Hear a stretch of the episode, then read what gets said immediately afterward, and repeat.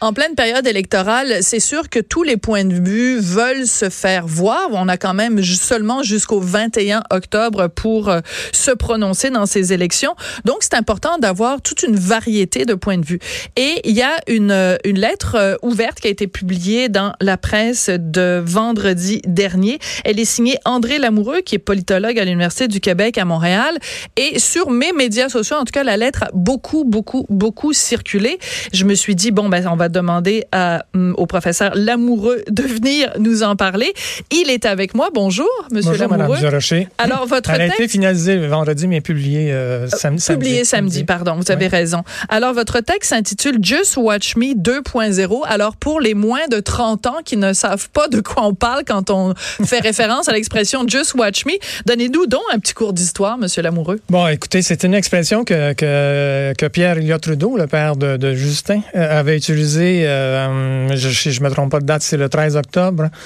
Alors que c'était, ça a été prononcé, en fait, à, je pense c'était euh, à l'entrée de la Chambre des communes. Mhm. Donc, euh, les journalistes étaient là et puis il y avait déjà eu euh, un peu, un petit peu de mouvement de troupes militaires et puis euh, les policiers qui... On est en mou- 1970. Ouais, en 1970, ouais, le 13 octobre 1970. Et là, les journalistes étaient, inquiets, puis ils sont allés voir euh, Pierre-Éliott Trudeau euh, à l'entrée du Parlement, à la Chambre des communes. Et puis ils lui ont dit, Monsieur Trudeau, que faites-vous? Il y a l'armée, une meute de policiers. Euh, Qu'est-ce que vous allez faire? Alors, il avait ré- répondu bêtement, Just watch me. Autrement dit, regardez-moi bien aller, puis Je vous m'en allez viens avoir la réponse. avec la loi sur les mesures de guerre qui est arrivée le 16 octobre. D'accord. Et là, ce que vous dites dans votre texte, en fait, c'est que euh, Justin Trudeau, le fils de Pierre Elliott Trudeau, a un petit peu cette attitude-là par rapport à la loi sur la laïcité, la, la fameuse loi 21. Quel parallèle vous faites entre les deux? C'est le c'est l'aspect bonapartiste. Euh, Trudeau euh, avait un caractère bonapartiste dans ses prises de décision, le coup de force constitutionnel. En fait, la crise d'octobre, c'était le premier coup de force contre le peuple québécois qu'il menait. Euh, le but n'étant pas euh, d'arrêter euh, 12 personnes, parce qu'il y avait 12 personnes impliquées. Euh, peut-être avec une certaine influence autour d'une trentaine maximum. Et on parlait de, de, de menace d'un gouvernement bolchevique, euh, d'un gouvernement révolutionnaire à Montréal, tout ça. C'est une grosse, grosse démagogie. Et après, il a fait le coup de force constitutionnel en 82 après le, référendum de 1980. Donc, son père a fait des coups de force de ce genre. Et euh, depuis ce temps, euh, je n'ai jamais vu un premier ministre euh, arriver puis déclarer publiquement devant les médias et devant l'ensemble de la population qu'il allait contrer directement une loi québécoise. Alors, c'est euh, donc c'est un affront assez euh, assez fort là, en anglais, dans le débat en anglais là, euh, de lundi dernier. L'intention claire du- de Justin Trudeau, elle était manifeste. Là. Moi, je vais être le capitaine euh, anti-laïcité, là, je vais me battre. Et il reprochait même à, à Jack Minting de, de ne pas porter ce flambeau-là. De pas en faire assez. Pas, faire- pas en faire assez pour combattre la loi sur la laïcité. ouais. Vous, vous êtes depuis longtemps un pro-laïcité. C'est c'est- Oui, un, oui, un- oui, un- drapeau que vous, que vous tenez de- depuis longtemps. Oh, ça fait, oui, ça fait longtemps, mais je me suis impliqué évidemment depuis les débats, surtout depuis les débats de 2012-2013, oui, beaucoup, mais je- ça fait longtemps que je suis pour la laïcité, oui. Dans ce texte-là que vous avez publié dans la presse, quand même, ça prend du front tout le tour de la tête pour écrire ça dans la presse. Euh, vous, êtes, vous allez, non seulement vous dites que la loi 21 est pas discriminatoire, comme l'a dit une, une, une chroniqueuse euh, euh, dans le débat Mhm, mhm. en anglais, mais vous allez plus loin, vous dites, il faut le dire, c'est une loi très modérée et à portée limitée. Alors, il y a sûrement des gens qui nous écoutent qui sont collés au plafond en disant, voyons, le professeur Lamoureux, euh, il, il, il, euh, Ben, il- elle, est limi- elle est limitée. là. Elle ne touche que, que les nouveaux enseignants des niveaux primaires. euh, euh, les écoles primaires et secondaires là, du secteur public. Là. Euh, donc, il y, a, il y a aussi un droit acquis, euh, ce qu'on appelait la clause grand-père qui a été introduit. Droit acquis. Et puis, mais les autres, les autres professionnels, même de l'enseignement dans l'école, euh, ne sont pas visés. Euh, les, euh, les orthopédagogues, euh, les, les Mais qu'est-ce que vous orthophonistes, répondez? euh, Qu'est-ce que vous répondez à ceux qui disent que la loi 21 est discriminatoire? Quels arguments vous leur rapportez pour dire que selon vous, elle ne l'est pas discriminatoire? Elle n'est pas discriminatoire parce qu'elle protège un droit fondamental qui est au-dessus de l'expression de signes religieux dans le cadre de son travail, particulièrement dans les institutions publiques, si on parle de laïcité de l'État et des organismes publics. La liberté de conscience est un, un droit démocratique. C'est une question de, de, connaissance et de culture générale. C'est un droit démocratique qui est au-dessus même de l'expression de la liberté de religion, mm -hmm. parce que la liberté de conscience recouvre tout ceux qui veulent pratiquer une religion, ceux qui ne veulent pas, qui veulent pas être euh, influencés non plus par les religions, et, et toutes sortes de, de, de, conceptions de la vie et, des, et des, une panoplie de valeurs en vérité. La liberté de conscience cherche à, cherche à protéger ça. Mm -hmm. Et euh, donc, de ce point de vue-là, la, la, loi québécoise actuelle, c'est un, un point important majeur. C'est historique, mais elle est limitée parce qu'elle pourrait aller beaucoup plus loin. On pourrait interdire euh, les signes religieux, euh, on pourrait limiter considérablement les accommodements religieux, on pourrait euh, se questionner sur le financement mm -hmm. de, de, mosquées qui sont salafistes. Il y a, en Suisse, on le fait.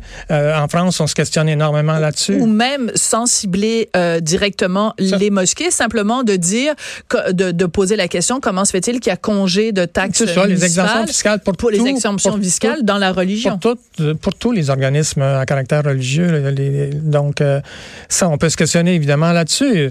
Et la, la, la, loi québécoise, là, elle est vraiment modérée. Si vous prenez la loi de 1905, là, elle, elle commence par la séparation. La loi de la laïcité oui, en France? En France. Elle dit l'État ne reconnaît, ne finance et ne salarie aucun culte.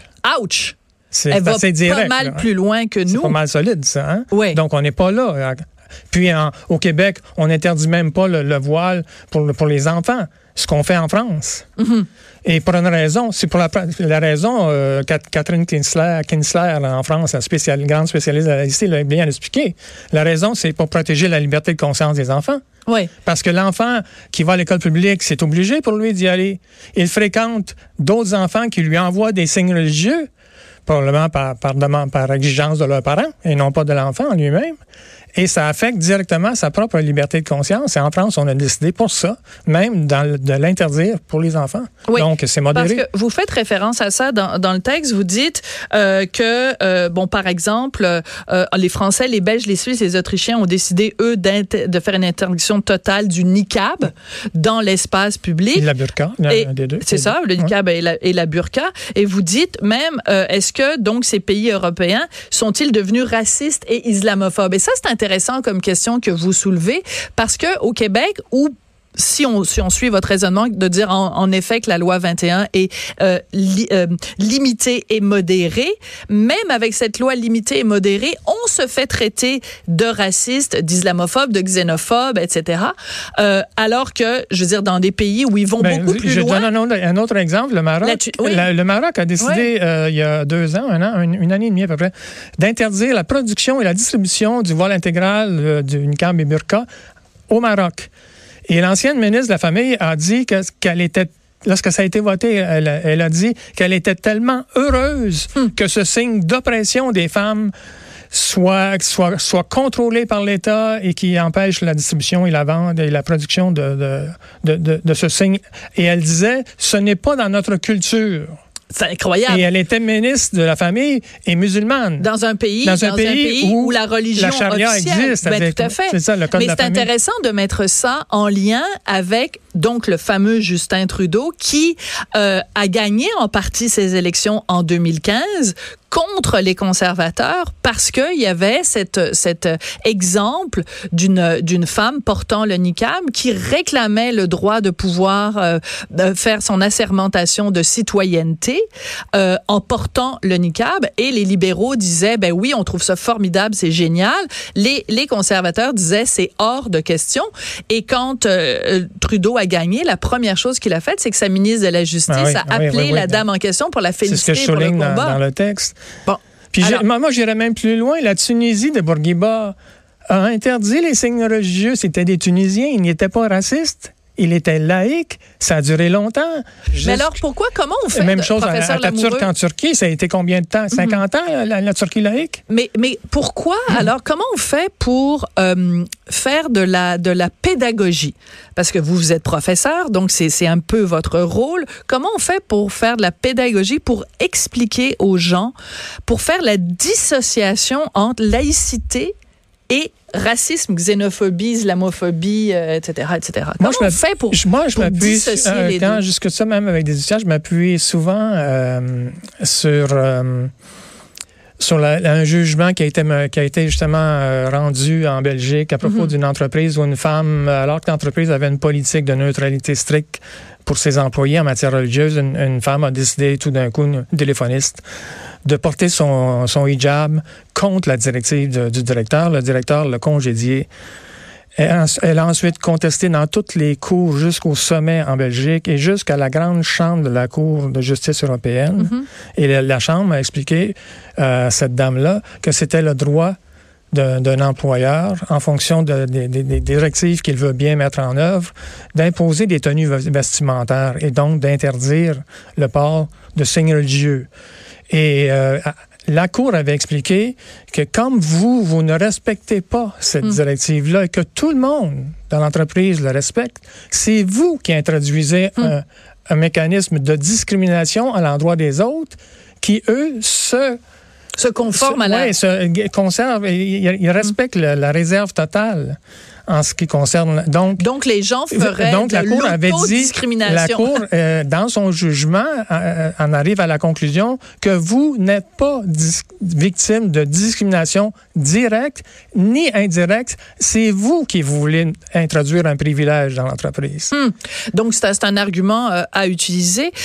Quand vous faites vous écrivez donc ce texte qui a beaucoup beaucoup circulé qui a beaucoup été commenté vous finissez en disant pour défendre la laïcité, il y a juste un seul choix possible, c'est le bloc euh, québécois, parce que évidemment, euh, vous dites, bon, je vais juste vous citer, une forte députation du bloc permettra de contrer cette campagne de dénigrement, de mépris de la démocratie citoyenne. J'imagine que les gens du bloc ont dû applaudir à deux mains quand votre texte a été publié. Oui, oui, j'ai eu quelques messages euh, oui, de, de remerciements, félicitations, oui, effectivement. Mais est-ce que on devrait voter pour le bloc uniquement pour défendre la loi 21 Non, non, c'est pas, pas simplement pour ça. C'est que le, Bloc défend des positions, je pense qu'il se colle euh, beaucoup. Euh, on a parlé d'immigration, on parle de la loi 101 dans les entreprises euh, de, juridiction fédérale. Bon, il y, a, un paquet de dossiers. il y a la question de la péréquation. Il y a, il y a, beaucoup de prises de position du Bloc qui, qui sont assez collées et qui reprennent un peu, je, je, je dirais, l'esprit de DUCEP des années 2004, 2005, 2006, au sens qu'ils se battent sur des dossiers concrets qui peuvent éventuellement euh, où ils peuvent, disons, euh, obtenir des gains. Euh, je ne sais pas si vous vous rappelez, le supplément de revenu garanti, ah c'est le qui avait sorti ça. qui, qui, avait empêché d'envoyer des enfants à, partir de l'âge, les conservateurs voulaient faire ça, envoyer des enfants à partir de l'âge de 12 ans devant les tribunaux pour adultes. Moi, je hmm. répondais là-dessus, mais tant qu'à faire, là, on pourrait aussi les mettre dans la même section que les Hells Angels en prison. Comme ça, on va être sûr qu'ils vont être des vrais criminels. Hey boy! Et, et, le Bloc avait défendu sa cause et finalement, le gouvernement euh, libéral de l'époque avait tranché la poire en deux. Au lieu de mettre ça à 12 ans, ils ont mis ça à 14 ans, à partir de 14 ans. Mais avant, anciennement, c'était à 16 ans. Et le Québec mm. disait, faites pas ça, on réussit à, à resocialiser ces gens-là. D'accord. Euh, en terminant, euh, je l'ai dit dès le début, vous êtes politologue à l'Université du Québec à Montréal. Quand on écrit un texte qui prend la défense de la laïcité, qui euh, dit que euh, le, le, le, voile euh, c'est discriminatoire, que c'est un, un instrument d'oppression des femmes, quand on vante la laïcité à la française, ça doit pas être super populaire auprès de vos élèves et de vos collègues. Moi, je ne travaille pas pour la laïcité à la française, je travaille pour la laïcité comme comme comme euh, valeur et façon de faire universelle. Comme principe. Universel. Vous savez que le canton de Genève a déclaré mm-hmm. l'interdiction des signes religieux pour tout le monde. Ouais dans tous les organismes publics, y compris pour les députés, parce que moi, je suis en, en faveur du fait que aussi les députés, les ministres s'abstiennent. Euh, donc, c'est universel, c'est pas une question française. Mhm. Et la laïcité n'a pas été, euh, comment dire ça, euh, promue, promue, oui, c'est ouais, ça. uniquement par, par, par les Français. Donc, c'est certain qu'à l'UQAM, il y a beaucoup de gens qui sont hostiles à cette... mais je pense que on se trompe de, on se trompe d'a- d'adversaire parce que le port du niqab, le port du, de la burqa et même, et même le port, même le port du, du, du hijab, c'est un étendard et euh, une trame fondamentale des i- d'idéologies politico-religieuses qui, que ça qui s'appelle le salafisme et le wahhabisme et l'idéologie des frères musulmans. Et là, on n'est plus dans la pratique religieuse et la piété et tout ça. Là. Donc, faut distinguer les idéologies politico-religieuses qui n'ont rien de progressiste. Là. Les homosexuels, là, l'État islamique, là, il la lançait au, au- euh, du, bas, bas de- Mhm. du bas de 5-6 étages pour, pour être sûr qu'ils crèvent. Là. Oui, mais il ne faut pas non plus faire un Non. amalgame entre quiconque porte le hijab et non, pas du islamique. tout, pas du tout. Pas, sauf- faut pas tomber si non, non, non, plus. non. Puis je dis pas que les femmes qui portent le hijab sont, sont des salafistes, mais, mais les idéologies intégristes islamistes, pour eux, pour, pour cette idéologie-là, c'est un étendard intouchable. Et donc, c'est porteur de sens. C'est simplement ça que je veux vous dire. C'est pas un simple vêtement. Voilà. D'ailleurs, Comme- Jack Metzing l'avait dit lui-même en Californie en 2015, lorsqu'il était allé à un rallye de, de Sikhs intégristes. Là, il avait dit que euh, au début, il portait ça pour faire cool, mais ensuite, il a dit je le porte parce que je me suis aperçu que ça avait un effet pour la défense de notre cause, Bon. c'est-à-dire la, la création d'un calice sikh. euh, C'est ça, parce qu'en fait, euh, quand on parle de signes religieux au Québec, et visés par la loi 21, il n'y a pas que le hijab, bien sûr. Il y a le turban sikh, il y a la kippa euh, juive, il y a la croix catholique Ben et tout autre signe Ben oui, religieux. tous De les toute signes religieux sont porteurs de sens. c'est facile de savoir lesquels. Vous avez juste à ouvrir un, livre de cours de ECR. Vous allez avoir toute la liste des signes religieux qui sont visés par la loi 21. C'est drôle, hein, quand on en parle dans les cours de ECR, c'est clair pour tout le monde. Puis quand c'est la loi 21, tout le monde dit, ah ben là, c'est pas clair votre affaire. Ben, ouvrez un livre de ECR euh, dans, dans, dans, dans le sac d'école de vos enfants, vous allez voir la liste.